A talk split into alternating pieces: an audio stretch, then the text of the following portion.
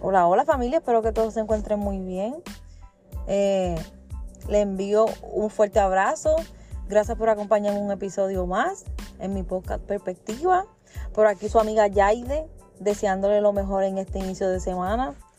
Hoy quiero eh, hablar un poquito sobre las finanzas, cómo las maneja, qué deberías hacer, cómo lo hago yo y definitivamente algunos tips que podemos, ¿verdad? De los que nos informamos por ahí para aprender a manejar nuestras finanzas. Eh, obviamente, una de las primeras cosas para tener una finanza segura, estable y clara, tenemos que reducir los malos hábitos. Definitivamente todos en nuestra vida, todas las personas tienen malos hábitos cuando de finanzas se trata. Y obviamente para tener eh, un ahorro sólido, una buena eh, relación con las finanzas, definitivamente tienes que saber identificar qué gastas cada mes y cómo. Cómo reducir esos gastos innecesarios.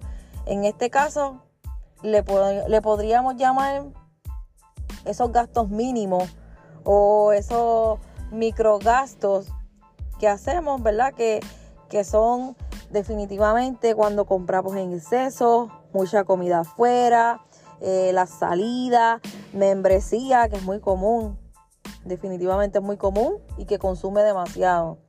Eh, ropa nueva, entretenimiento, entre otras cosas que pensamos que no son nada microgastos y definitivamente eh, resuenan mucho en nuestras finanzas. Eh, estos son algunos de esos gastos que evidentemente podemos ir eliminando poco a poco, ¿verdad? Y si eres soltera o soltero, lo más, lo más recomendable es que tus gastos mensuales no sobrepasen el 30% de tus ingresos cada mes. Primera recomendación, ¿verdad? Para que, para que puedas tomar un control desde ahora definitivamente. Eh, reducir tus gastos eh, pequeños, compras con impulso, definitivamente en las mujeres, es muy común en las mujeres, compramos por impulso, eh, compramos sin analizar si lo necesitamos o no, porque a la hora de comprarlo ya lo necesitamos, sin, ¿verdad? sin ser realidad si lo necesitas o no. Esos son gastos muy innecesarios y lo hacemos a diario, constantemente. Es posible que muchas veces lo que compramos solo lo usamos una vez y definitivamente no nos va a, generar ningún cambio si no lo compramos. Así que lo puedes tachar y no, merece que gastes el dinero en, eso. Eh, muchas veces nosotros ahorramos, ¿verdad? Para tener siempre un budget en caso de emergencia. Eh, si te quedas sin trabajo, obviamente alcanzar una meta a corto plazo, eh, comprar tu casa o algún carro de lujo o algún artículo de, lujo, pero eh, muchas veces eso tú lo puedes dejar a largo plazo. Comprar una casa o un automóvil, ese definitivamente es algo que necesitas en corto plazo, en tu ahora en tu presente. ¿Por qué? Porque tienes que tener asegurada tu casa y tu vehículo para trabajar, para moverte. Pero poner tu carro con accesorios caros, tu carro todo el tiempo cambiar de carro por, por el año, por el estilo, por... No, eso descártalo, definitivamente. Eh, otra de las recomendaciones que, ¿verdad? Que yo tengo para ustedes y que yo hago de igual forma. Eh, tienes que orientarte bien, eh, busca, aprende educación financiera, que ahora mismo las personas a través de educación financiera pueden establecer una meta de ahorro sólida y tienen un objetivo claro, que eso es muy importante. Esa debe ser la forma correcta, obviamente, para manejar las finanzas, tener una buena educación financiera y una mente clara, ¿verdad? Que para saber qué es lo que quieres hacer con tu finanza. Eh, definitivamente, si tú tienes varias metas, es conveniente que las definas todo tiene que tener prioridad en esta vida, siempre dale prioridad a lo que prioridad merece y determina qué puede esperar a largo plazo y qué puede realizarse eh, a corto plazo.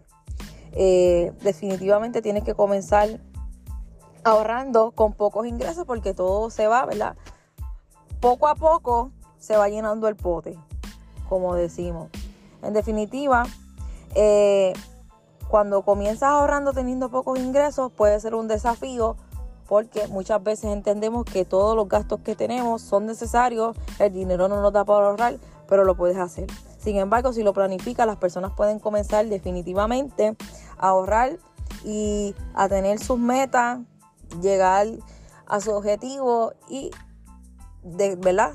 Definitivamente lograr a corto o a largo plazo esa, esa meta propuesta para que sus finanzas sean una segura y sólida. Eh, tenemos que saber manejar el dinero de la mejor forma.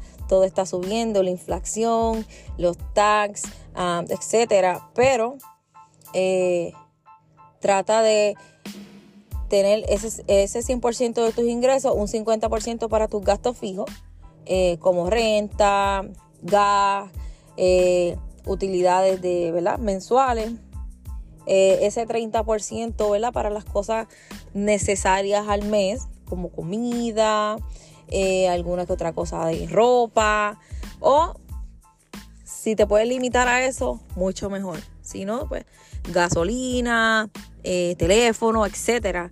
Y el 20% completamente lo puedes ahorrar. Y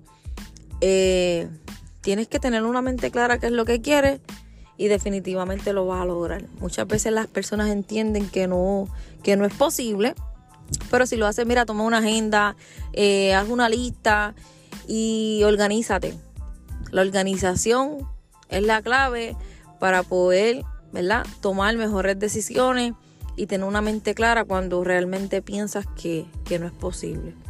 Eh, en todos lados se habla de finanzas, en todos lados muchas veces Mira, la mayoría de las veces no, no tienes ni que pagar para aprender algo sobre finanzas, ya que en las redes sociales, en el internet, tú navegas en el internet y consigues información práctica, eh, precisa, que te va a ayudar muchísimo a cómo manejar tus finanzas.